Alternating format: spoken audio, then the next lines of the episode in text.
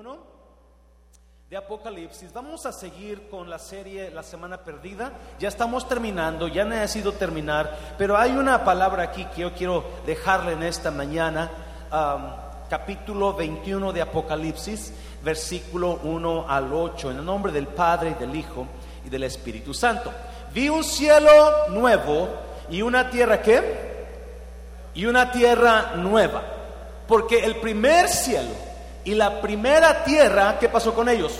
Pasaron y el mar ya no existía más. Now, rápidamente, ¿dónde estamos aquí? ¿Dónde estamos? Estamos en el tiempo donde se acaba de terminar el juicio de los malos, el juicio de los pecadores, el juicio de las personas que nunca aceptaron a Cristo, acaba de pasar. So, ya la tierra fue destruida, esto fue destruido, los cielos fueron destruidos, estuvo aquí el miércoles, ¿se acuerdan?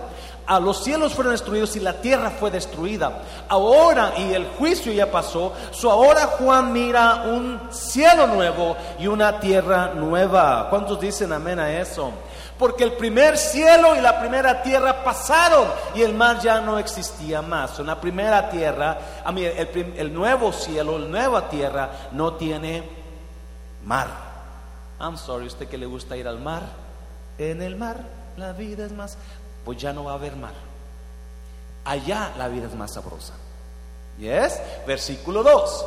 Y yo, Juan, vi la santa ciudad, la nueva Jerusalén, descender del cielo de Dios, dispuesta como una esposa ataviada para su Juan cuando ve la ciudad de Jerusalén, cuando ve la santa ciudad, se queda tan emocionado por lo que ve, que en su mente busca qué es lo que ha visto, lo más hermoso que ha visto en la tierra. Y enseguida dice, ah, lo más hermoso que yo he visto es a la novia cuando viene bajando por el pasillo ataviada con su vestido blanco, con sus pestañas postizas, con su pelo recién peinado. Y hermoso, lo, quiere detallar como una cosa hermosa. Yo Juan, vi la santa ciudad, la nueva Jerusalén, la descender del cielo de Dios, dispuesta como una esposa ataviada para su marido. I saw a beautiful thing, that's what he's saying. I saw a beautiful woman. I saw something beautiful. Versículo 3. Y oí una gran voz del cielo que decía, he aquí el tabernáculo de Dios con los hombres. Y Él morará con ellos. Y ellos serán su pueblo. Y Dios mismo estará con ellos como su Dios. Oh my God. Versículo 4. Mire, enjugará Dios toda lágrima de los ojos de ellos. Y ya no habrá más muerte ni habrá más llanto, ni clamor, ni qué más, ni dolor, porque las primeras cosas pasaron. Versículo 5. Y el que estaba sentado en el trono dijo, he aquí yo hago nuevas todas las cosas. Y me dijo, escribe, porque estas palabras son fieles y verdaderas. Seis. Y me dijo, hecho está, yo soy el alfa y el omega, el principio y el fin. Al que tuviere sed, yo le daré gratuitamente de la fuente del agua, pero no cualquier agua, agua de la vida, versículo 7. El que venciere, diga conmigo el que venciere, el que venciere heredará todas las cosas, y yo seré su Dios, y él será mi hijo, versículo 8. Pero los cobardes, e incrédulos, los abominables y homicidas, los fornicarios y hechiceros, los idólatras y todos los y todos los wow tendrán su parte en el lago que arde con fuego y azufre, que es la muerte segunda. Padre, bendigo tu palabra, Dios. Gracias por la oportunidad de estar delante de tu congregación, Dios mío. Gracias por tu misericordia. Ahora, Espíritu Santo, toma estos minutos que nos quedan y administra nuestros corazones en el nombre de Jesús. ¿Cuántos dicen amén? Puede tomar su lugar. Bueno, capítulo 21 habla de el cielo. Habla del cielo ah, y Juan dice que miró en el cielo y vio la santa ciudad. Es una ciudad, el cielo es una ciudad la nueva Jerusalén, no Nuevo Laredo, no Nuevo México, no, Nueva Orleans, pero la nueva Jerusalén, vio descenderla desde el cielo, bien vestida con su vestido de novia, con su vestido blanco, su diadema, sus pinturas, sus zapatos, y, la miró hermosa. Y, y esa es una indicación de lo que es, lo que Juan pudo describir del cielo, porque realmente el cielo no mucha gente predica del cielo y no predican del cielo porque estamos tan enfocados en la tierra.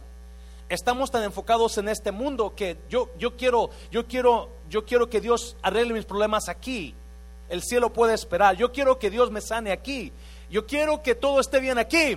Y no escucha muchas prédicas del cielo, y no, ni del infierno, por decir así. Pero la Biblia habla mucho del cielo. Jesús habló mucho del cielo. Es más, ¿qué es el cielo? Una vez allá por Juan capítulo, capítulo 17, Jesús orando dijo esto, Padre, yo te pido que los que tú me has dado, los guardes en tu mano, porque quiero que vayan para que donde yo estoy, ellos también estén, para que vean mi gloria que me has dado. El cielo es algo glorioso. Jesús siempre, yo siempre les he dicho, Jesús es el Dios de sorpresas, el Dios que quiere, que quiere impresionarlo. God wants to impress you. God wants to impress me. So he doesn't talk much about heaven. No habla mucho del cielo. No habla qué es lo que hay. Pero hay algunas cositas que vamos a mirar y, y yo quería nada más recordarle dónde está el cielo. ¿Mm? Bueno, la Biblia dice que hay tres tipos de cielo. En Génesis capítulo 1, versículo 20, nos da una descripción del primer cielo. Si pueden poner Génesis 1.20. Dijo Dios, produzcan las aguas, seres vivientes y aves que vuelen sobre la tierra en la abierta expansión de los cielos.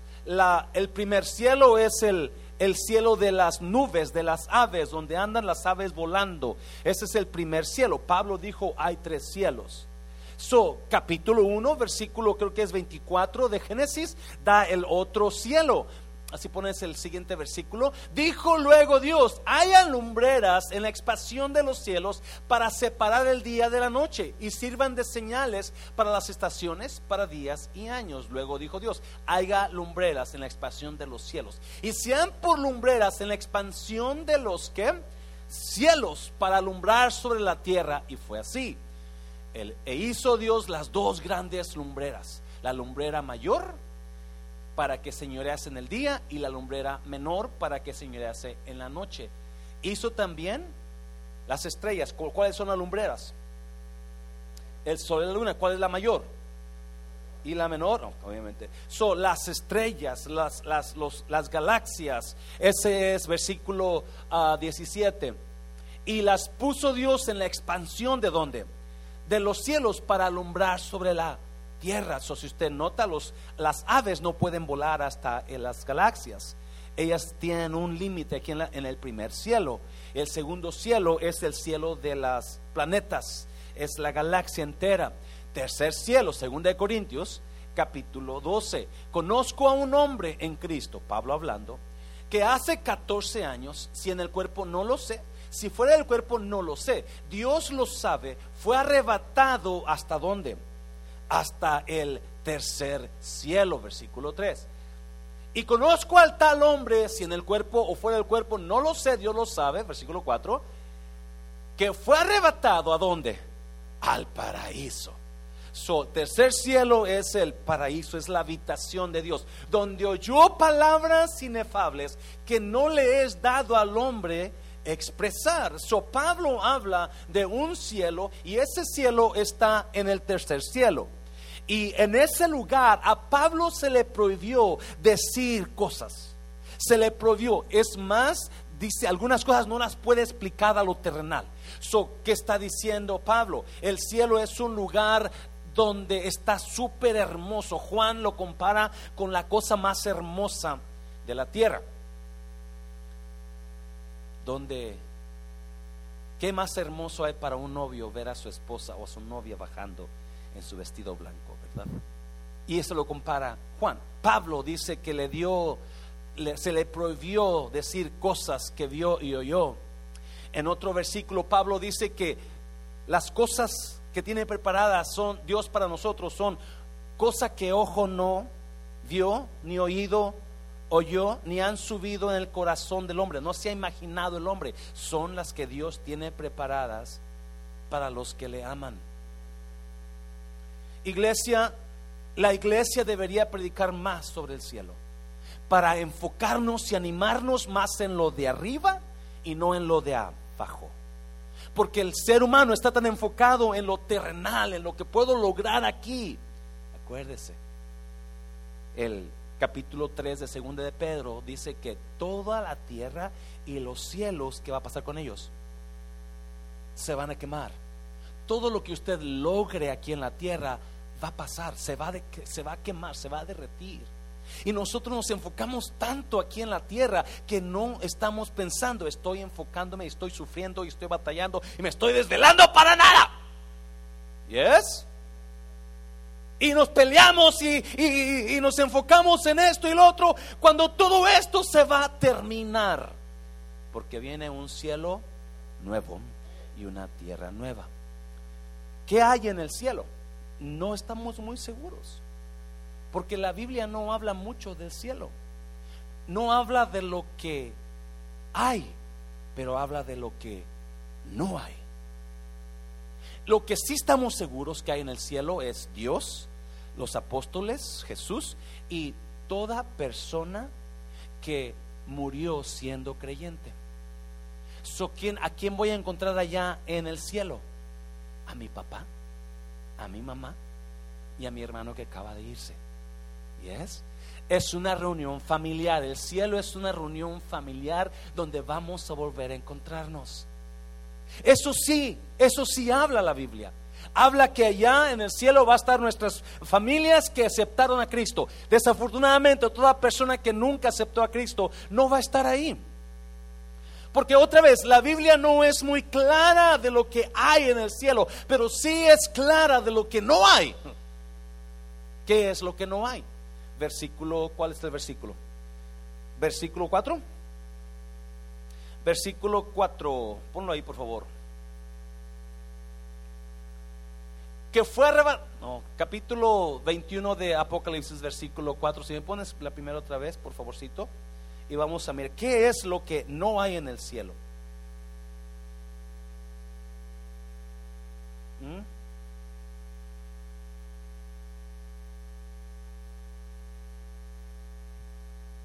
enjugará Dios toda lágrima de los ojos de ellos. Y ya no habrá, ¿so no va a haber qué? Muerte. Usted y yo vamos a vivir para siempre. ¿Qué más? No habrá más llanto. ¿Cuántos han llorado últimamente? ¿Por qué lloró? No, no me diga por qué lloró. por este viejo pastor. no, no hay persona, quizás no hay día que alguien no llore aquí en, el, aquí en la tierra, porque esta tierra es maldita está caída. Por más que nos afanemos en querer preservarla, se va a acabar. So, no va a haber más llanto. No va a haber clamor. ¿Por qué Dios? Y no va a haber qué? Dolor. No va a haber dolor. No sé si lo entienda, pero la Biblia no habla de lo que hay, pero sí es clara en lo que no hay. No hay muerte, no va a haber llanto y no va a haber Oh my God. Y yo, yo ya había pensado traer la predica desde antes. El día de ayer, en la mañana después de la oración, me dio un dolor aquí tan fuerte. Pero no le hice caso porque uno se quiere hacer fuerte, ¿no? Y me fui a, hacer las compras del refrán.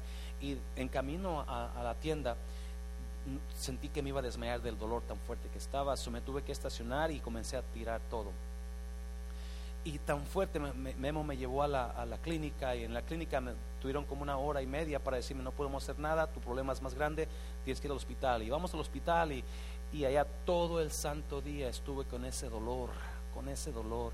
Y como a las 4 de la tarde me dieron a morfina para calmar el dolor y, este, y, me, lo disminuyó un poquito, pero... Uh, yo no me retenemos digo, nomás me retorcía, nomás me retorcía por el dolor, porque quería gritar, pero no podía, soy el pastor, tengo que ser fuerte. Y ah, me dieron morfina y me lo calmó un poco, pero como a las 5 de la tarde me llevan a, hacer un CT scan, donde te meten una rueda fea, grandota, un montón de ruido que hace. El problema con esa máquina es que te dicen, ok, te vamos a meter, pero no respiras. So, respira profundo y don't breathe. Se te meten y te meten ahí como 10 minutos. so, ya que te sacan, o sea, puedes respirar. Pues como cuatro veces me metieron ahí, a la, a la última vez, dijo, esta es la última vez. Cuando sentí, ay, viene la náusea, la náusea, porque el dolor te hace tan... ¿Alguien ha pasado esos dolores? Donde no tienes que vas a agarrar a tu marido y lo vas, lo, marido lo vas a... Y, y este, y um, cuando sale la última vez, comienzo a tirar todo y tiré toda la medicina que me habían dado, toda la morfina se tiró. So, enseguida el dolor me pega, pero tan fuerte que yo gritaba. Y, y este, me llaman a mi cuarto y en, el cuarto le, marco a la, a la enfermera y viene una enfermera que no me había visto en todo el día. So, ok, te traigo medicina. Le dije, acabo de tirar toda la medicina ya y el dolor está tan fuerte que no lo aguanto. Dijo, no te preocupes, yo traigo medicina. Pues nunca llegó. Como la media hora le aprieto otra vez y ya viene otro, otro enfermero y me dice, ¿qué te pasa? ¿Tienes, ¿Necesitas ayuda? digo, sí, me dije, cuando me llevaron al CT scan, me, me, tiré toda la medicina en vómito y, el dolor no lo puedo aguantar. Dijo, no te preocupes, ahorita mandamos a alguien.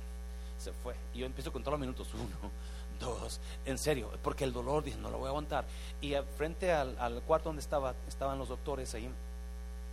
Y, y este, yo, yo escuchaba hablarlos, a que los escuchaba hablar, pero y yo esperando, soy, en un momento yo sentí, el, dije, me tengo que levantar y voy a salir gritando ahí ese lugar, necesita ayuda, porque era el dolor tan fuerte. Como a la hora llega la enfermera que me ha atendido antes y me dio morfina con otra medicina para cuidarme con el dolor y, no, me, no me ayudaba. Cuando se fue la enfermera me, me pongo de rodillas ahí en la cama, me pongo de rodillas en el cuarto y dije, si entra quien entre, ¿qué importa? Y me pongo a clamarle a Dios, Dios, tú me tienes que sanar tú me tienes que sanar. No les miento, se me comenzó a ir el dolor, me quedé bien dormido. Como, como a la media hora yo creo, despierto sin mentira, sin dolor alguno. No, pero solamente si usted ha pasado el dolor, sabe lo que pasó. So, cuando yo despierto y veo que no tengo dolor, yo me siento como nuevo. Yo me siento, wow, mi cara cambió. En eso entra la, la, doctora y me dice, ¿cómo te sientes? Le dije, mucho mejor. Dijo, ¿se te nota?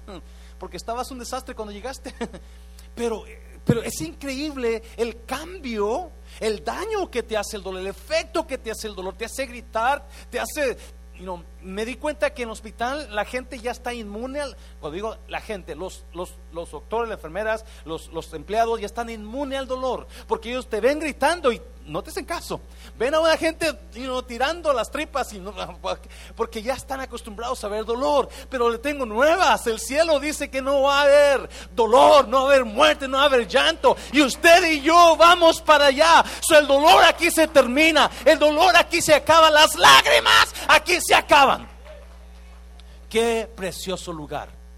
Sin dolor Qué precioso, usted que ha batallado con su esposo por tantos años, ahí no va a haber llanto ya. Esas lágrimas que ha, que ha, que ha derramado por su pareja, Dios las va a enjugar. ¿Alguien, ha ¿A alguien le han enjugado las lágrimas alguna vez? Cuando yo estaba pequeño en la escuela, yo era, yo era, yo me gustaba mucho competir en matemáticas, me encantaba. Y nomás había una persona ahí que, que me hacía competencia, los demás no y esta era muchacha y siempre estábamos en pleito. Pues una vez nos dieron un problema que yo no lo pude resolver.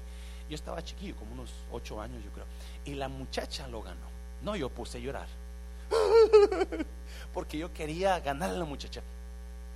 Y, este, y viene la maestra y me siente en sus piernas. No te y comienza a secarme las lágrimas. Ay, qué bonito se siente, ¿no? Jesús, Dios va a secar tus lágrimas. Te va a decir, acuérdate aquella vez que lloraste por esa cosa. No llores ya, aquí ya no va a Acuérdate esa vez que lloraste por aquella otra cosa. Ay, no, aquí estoy yo para Él va a estar enjugando tus lágrimas. Eso es lo que sí hay. O sea, no dolor, no muerte, no llanto, no hospitales. Ah, no hospitales. Gracias a Dios por los hospitales, pero la señal de que hay hospitales es porque hay enfermedad. Es una vez que nada de eso va a haber allá. Una ciudad totalmente nueva. Pero vamos a mirar tres cosas de las personas que van a estar ahí. ¿Sí? Vamos a ver tres cositas de las personas que van a estar ahí. Aunque no habla mucho de lo que sí hay, habla más de lo que no hay, pero también habla y nos da algunas ideas de las personas que van a estar ahí. ¿Yes, iglesia? ¿Estás aquí? Número uno, número uno. El cielo es para personas que necesitan comenzar de nuevo. El cielo es para personas que necesitan comenzar de nuevo. Oh my God, mira los versículos 3, versículo 3, ve que dice. Versículo 3, y oí una gran voz del cielo que decía, he aquí el tabernáculo de Dios con los hombres, si Él morará con ellos y ellos serán su pueblo y Dios mismo estará con ellos como su Dios. Versículo 4. Enjugará Dios toda lágrima de los ojos de ellos y ya no habrá muerte, ni habrá más llanto, ni clamor, ni dolor, porque las primeras cosas pasaron, las primeras cosas pasaron. Cinco. Y el que estaba sentado en el trono dijo, he aquí yo hago nuevas todas las cosas. Y el que estaba sentado en el trono dijo, he aquí yo hago nuevas, que todas las cosas. El trono, el cielo es para personas que necesitan comenzar de nuevo. El cielo es para personas que necesitan algo nuevo en su vida. No es para personas que van a seguir haciendo lo mismo. Es para personas que necesitan cambios en su vida. Yo hago nuevas todas las cosas. Y si usted mira la Biblia, mira su Biblia, usted se va a dar cuenta que es el lema de la Biblia, es el lema de Dios. Siempre que Cristo iba hacia una persona era porque esa persona necesitaba hacer cambios en su vida. Esa persona necesitaba hacer algo en su vida. Y siempre que Dios llegaba con alguien era porque ese alguien o esa familia o esa persona necesitaban comenzar de nuevo. La vida de Noemí y Ruth fue llena de dolor, llena de pérdida. Perdieron a esposos, perdieron a hijos, perdieron todo lo que tenían en Moab. Pero dice la Biblia que cuando llegaron a Belén, comenzaron en las, llegaron en el tiempo de la cosecha, donde comenzaron de nuevo. Y ahí donde llegaron de nuevo, fueron bendecidas a tal manera que Dios les dio lo que nunca tuvieron en el pasado. ¿Me está oyendo? Las personas que necesitan comenzar de nuevo son personas que han hecho decisiones equivocadas, que han vivido en tiempo de pérdida, que han vivido en tiempo de muerte, pero hay una necesidad de comenzar de nuevo. Son personas que suban para el cielo. Cuando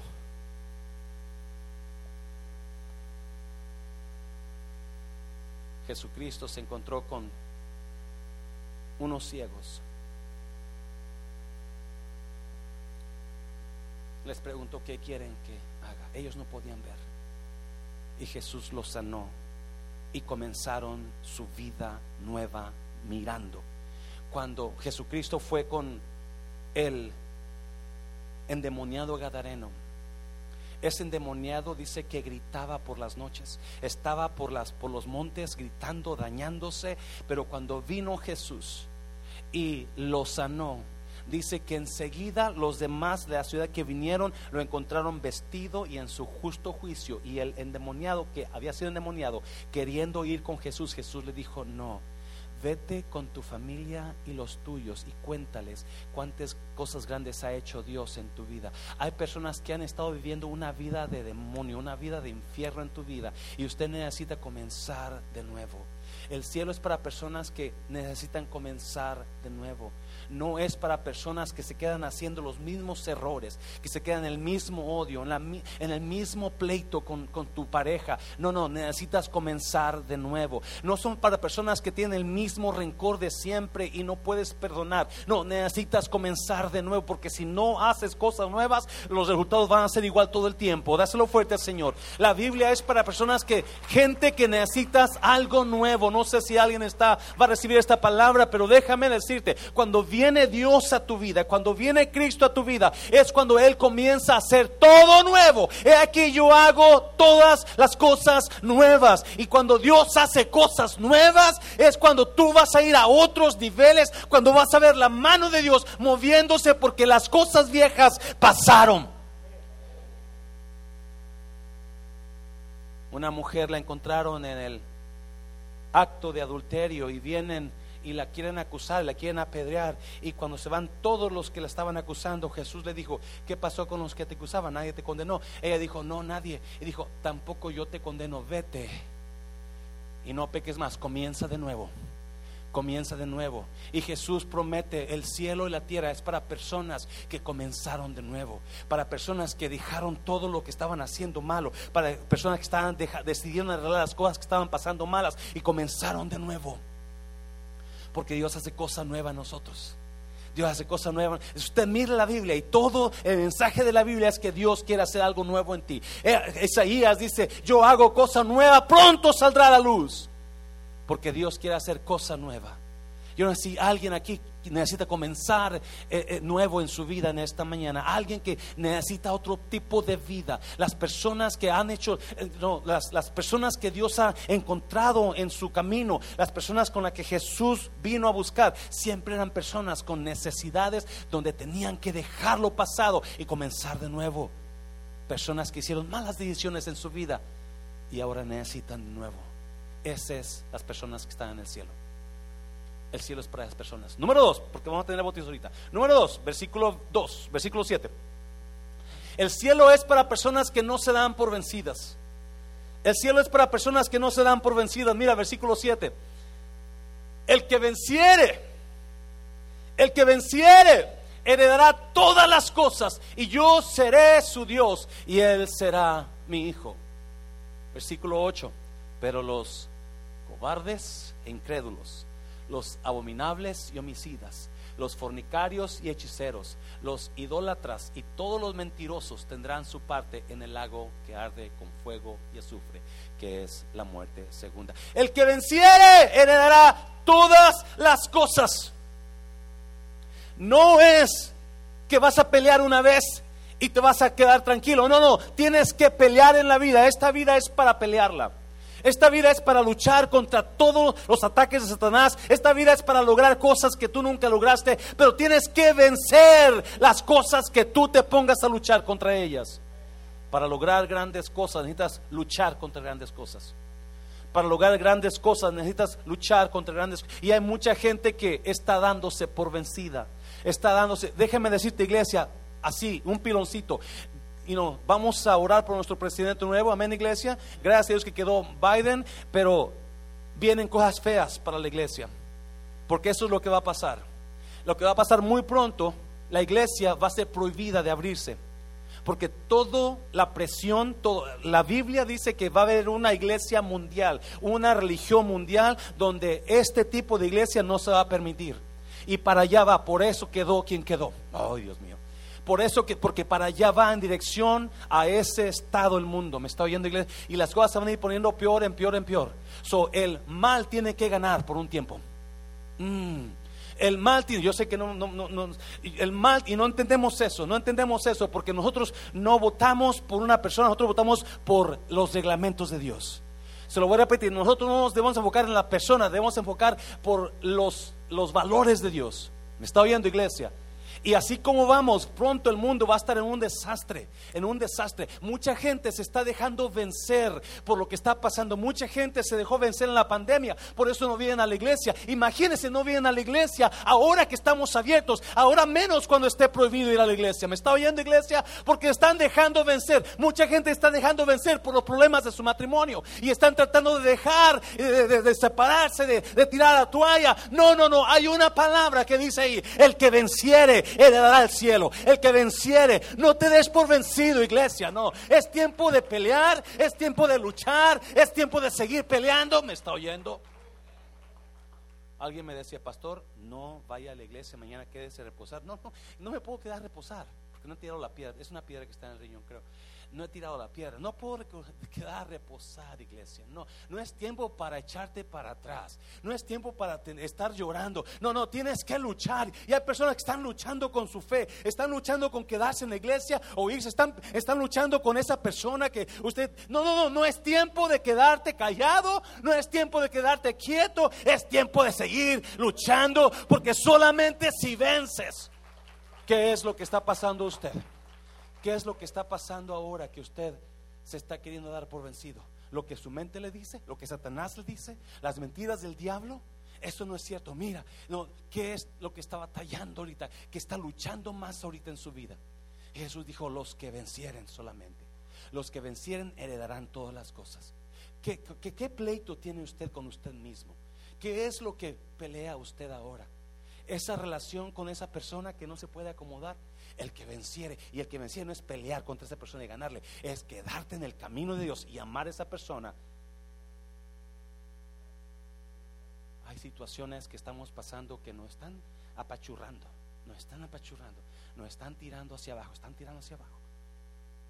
Y Jesús sabe perfectamente lo que está, sí, porque nos enfocamos tanto en las cosas de este mundo nos enfocamos tanto en nuestra, en nuestra seguridad terrenal, comodidad terrenal, que perdemos vista de lo más grande. Perdemos vista de lo más grande. Al que venciere, al que venciere, para poder lograr cosas buenas a largo plazo, necesitas luchar contra las cosas malas a corto plazo. Se lo voy a repetir, para poder lograr cosas buenas a largo plazo, necesitas luchar y hacer a un lado las cosas malas a corto plazo. Y este mundo está enfocado en corto plazo. Quieres ya tenerlo ahorita. Quieres disfrutarlo ahora. No importa que no tengas el dinero y vas y te drogas y, compras esto cuando no tienes dinero para pagarlo. Pero tú quieres ahora y te embarcas a largo plazo. Y es al contrario. Tenemos que trabajar y enfocarnos en largo plazo y poder hacer a un lado las cosas de corto plazo, aunque tengamos que sufrir a corto plazo para poder disfrutar a largo plazo. Es el cielo. En la tierra, ¿saben qué? Cuando estaba, la doctora vino y me, y me dijo, me, cuando hace el examen me dijo, me a hacer preguntas y una pregunta dijo, ¿alguien en tu, porque el dolor era aquí, ¿alguien en tu familia ha tenido cáncer estomacal? y te meten ideas, ¿no? Y, ahora, ¿y qué tal si es cáncer? ¿Y qué tal si esto? Pero déjeme decirte, iglesia, qué bonito es estar en paz con Dios. ¿Ya? Qué bonito es saber que si tú te vas, sabes a dónde vas. ¿Ya? Y créame, yo estaba en completa paz. Lo único que me estaba martirizando era ese dolor. Pero estaba en completa paz. Y mira, Moisés, rápidamente, Hebreos capítulo, 20, capítulo 11. Mira, por la fe Moisés, hecho ya grande, rehusó llamarse hijo de la hija de Faraón, 25, escogiendo antes ser maltratado con el pueblo de Dios que gozar de los deleites temporales del pecado, 26, teniendo por mayores riquezas el vituperio de Cristo que los tesoros de los egipcios, porque tenía puesta la mirada en el galardón. Él decidió sacrificar su cuerpo a corto plazo por ganar a largo plazo. Y nosotros tenemos que hacer decisiones donde vamos a sufrir a corto plazo, pero lo que viene a largo plazo es mucho mejor. Me está oyendo iglesia. Vamos a tener que hacer quizás amarrarnos la tripa para corto plazo para poder ahorrar ahorita para una casita, pero sabemos que una vez que tenga mi, mi, dinerito ahorrado, tengo se casa por largo plazo. Y eso es la historia del cielo. La historia del cielo viene, me está oyendo iglesia, pero tienes que vencer. Tienes que vencer las tentaciones. Tienes que vencer esa cosa que te está tratando de jalar. Eso tienes que vencerlo porque no puedes, no puedes estar disfrutando los deleites y recibir el, a largo plazo. No, no, no, no. Jesús dijo, el que venciere. El que venciere. ¿Qué está tratando de? ¿Qué lo está jalando? ¿Qué lo está desanimando de la fe? Rápidamente, número tres, número tres. Los que entran en ese lugar es un grupo seleccionado.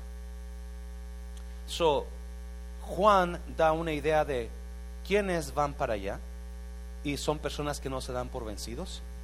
Son personas que saben que necesitan comenzar de nuevo, porque Dios hace todas las cosas nuevas. Y los que van en ese lugar son un grupo seleccionado, son personas específicas. No todo mundo puede entrar ahí. Mira, versículo 8. Pero los cobardes e incrédulos, los abominables y homicidas, los fornicarios y hechiceros, los idólatras y todos los mentirosos tendrán su parte en el lago que arde con fuego y azufre, que es la muerte segunda. Cobardes porque no decidieron luchar, porque se dieron por vencidos y huyeron en lugar de enfrentar la situación. ¿Cuánta gente hay así? Que prefieren huir que enfrentar la situación. Prefieren el divorcio que enfrentar la situación. Prefieren dejar la iglesia que hacer las paces con alguien. Cobardes e incrédulos. No tuvieron fe creyendo que Dios podía arreglar las cosas. No tuvieron fe creyendo que Dios iba a sanarlos. Y comienza a dar la lista. Larga y larga y larga. Mira, versículo 27, porque vamos a bautizar ahorita. Versículo 27. No entrará en ella ninguna cosa inmunda o que hace abominación otra vez y mentira. Mira a su pareja y dígale, te están hablando. Sino solamente los que están inscritos en el libro de la vida del Cordero. No entrará en ella ninguna cosa inmunda o que hace abominación. Es un lugar seleccionado. Es algo sencillito por los bautizos que íbamos a traer, pero me gustó porque se conecta con los bautizos. Solamente los que están inscritos en el libro de la vida de quién? Del Cordero. Usted lo sabe, hay un libro que se llama el libro de la vida y todo nombre que esté ahí en ese libro, usted va a poder entrar. Pero si su nombre no está en ese libro, usted va a echar fuera, eh, echado fuera. So, you know, una vez estaba una maestra, una maestra uh, en escuela dominical y, y, comenzó a preguntar a sus niños, a hacerles preguntas, a ver qué tanto conocían los niños. Y llegó el, el tema del cielo y le, les preguntó y les dijo, este, a ver niños, la pregunta de hoy es, ¿qué puedo hacer para ir al cielo? Y dijo, yo les voy a dar la contestación y ustedes me dicen sí o no. Ok, maestra.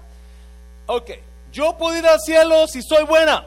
Y todos, no. Ok, yo puedo ir al cielo si doy mucho dinero a la iglesia. Y todos, no. Yo puedo ir al cielo si me caso con un hombre bueno. Todos, no. Entonces, ¿cómo puedo ir al cielo? Y me lo atrás contesta, tiene que estar muerta. Y la verdad sí, vamos a tener que morir, ¿no? Pero hay una cosa interesantísima. La Biblia dice que específicamente solamente las personas que están inscritas en el libro. cuando yo estaba pequeño, yo me hacía muchas preguntas. ¿Quién va a ir al cielo?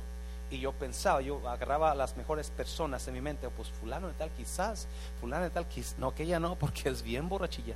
You Pero la Biblia es muy específica. Y ya con eso termino para comenzar los bautizos. en Seattle hay una cantante cristiana que se llama Ruth Anna, se me olvidó el apellido, perdón. Ruth Anna, Ruth Ann. La invitaron a, cuenta que la invitaron a cantar en una boda. Y conocidos de ella, muy ricos, muy ricos. ella se emocionó mucho porque la boda iba a ser en las torres de Colombian Towers. Colombian Towers son las torres más altas de Seattle, todo Washington, muy altas. Si usted las busca, va a ver muy altísimas. No me acuerdo cuántos pisos tienen, pero muy alta y muy lujosas. Eso es un lugar muy bonito. Y ella cuenta ella la historia de que ella la invitaron a cantar, se emocionó toda. Y le dijo a su esposo, vamos, vamos a la gente conmigo, va a estar precioso conocer ese lugar. Y, y luego la gente de pura gala, porque son muy ricos.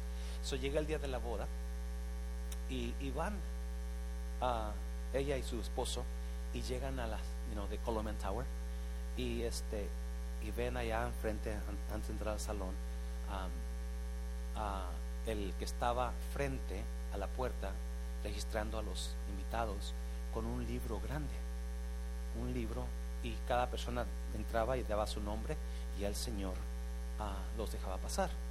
Bueno, les tocó a ellas, y el, Señor estaba con un taxiro muy, muy, muy elegante el Señor y, se miraba todo bien elegante, todo muy bonito, se miraba la preparación que habían hecho increíble, dice, y, este, dice, y llegamos mi esposo y yo al Señor de taxiro y, y nos dijo su nombre y ya dijo Ana Ruth o Ruth Ana y el apellido que se me olvida y ya comienza a buscarlo. A ver, dímelo otra vez el apellido porque no te encuentro. Oh, me, llamó y le comienza a deletrear su nombre, el apellido. Y dice, lo siento, pero no pueden entrar. Pero, Señor, ¿por qué no, no, encuentro su nombre aquí? Señor, es que usted no sabe quién soy, yo soy la que voy a cantar. Y el Señor le contesta, no importa quién usted sea, si usted no está escrito, si su nombre está escrito en el libro, no puede entrar. Y se quedan los dos, so, se tienen que, y ahí le llama a un, a un mesero y le dice, llévame a estas personas afuera, por favor.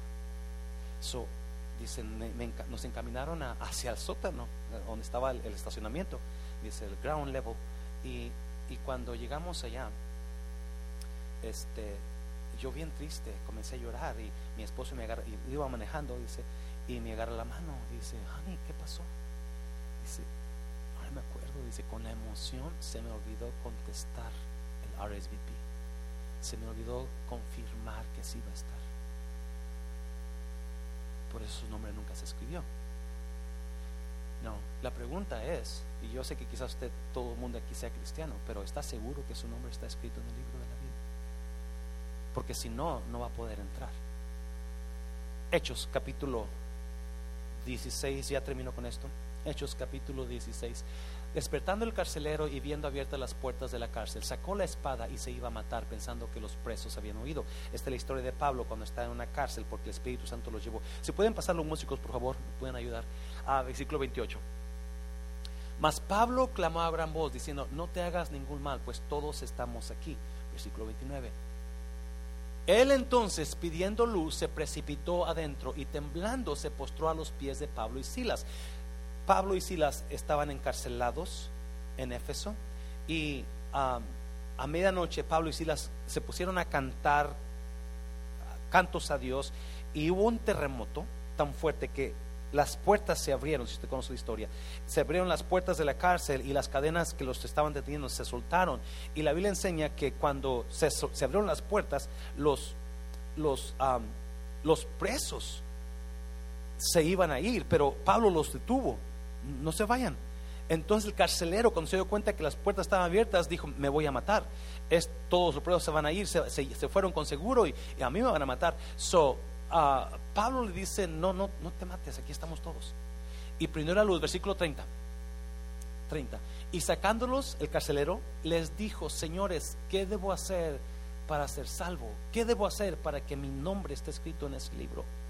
¿Qué puedo hacer para ser salvo? La pregunta del siglo. ¿Qué puede hacer usted? Para, mucha gente cree que son buenos. Que nunca, yo nunca le pego a mi esposa, yo nunca tomo, yo nunca soy infiel a mi pareja. No, no, no. Eso, la Biblia dice que todos somos pecadores, todos somos malos. Romanos 3:23. So, Juan es muy específico en versículo 27 de Apocalipsis 21, donde dice que solamente los que están escritos en el libro de la vida del Cordero y Pablo aquí le pregunta, ¿qué, ¿qué puedo hacer para que mi nombre se escriba ahí? Y Pablo contesta, versículo 31. Ellos dijeron, cree en el Señor Jesucristo y serás salvo tú y tu casa. Yo no sé si habrá alguien aquí que nunca has hecho una edición por Cristo. Pero este hombre, mire, versículo 32, lo que hizo. Y le hablaron la palabra del Señor a él y a todos los que estaban en su casa, 33. Y él tomándolos en aquella misma hora de la noche, la medianoche, les lavó las heridas y enseguida, ¿qué pasó? Y enseguida, ¿qué pasó? Se bautizó él con todos los de su casa. Enseguida, a medianoche, creyendo. Hay mucha gente que tiene meses o años de cristianos, pero no deciden bautizarse. Y estos a medianoche, cuando le hizo la pregunta, ¿qué puedo hacer para que mi nombre se escriba en el libro de la vida? El cielo es para personas que necesitan comenzar de nuevo. ¿Qué errores ha hecho en su vida que usted necesita borrarles? Este es su día. ¿Qué malas decisiones ha hecho en su vida que usted necesita que se queden atrás y comenzar de nuevo? Este es su día. Este es el cielo. No puede entrar cualquier cosa que se quedó en lo mismo. El cielo es para los que vencen, el que, los que no se dan por vencidos, no importa qué están pasando, no importa qué, qué les ha tocado en las vidas, son para vencedores son para los que no se van de la iglesia, de la casa, los que no dejan el matrimonio, no, los que luchan. No importa que tengan que sufrir a corto plazo por recibir la victoria a largo plazo. Hazlo fuerte, Señor, hazlo fuerte. Póngase de pie, por favor, iglesia, póngase de pie.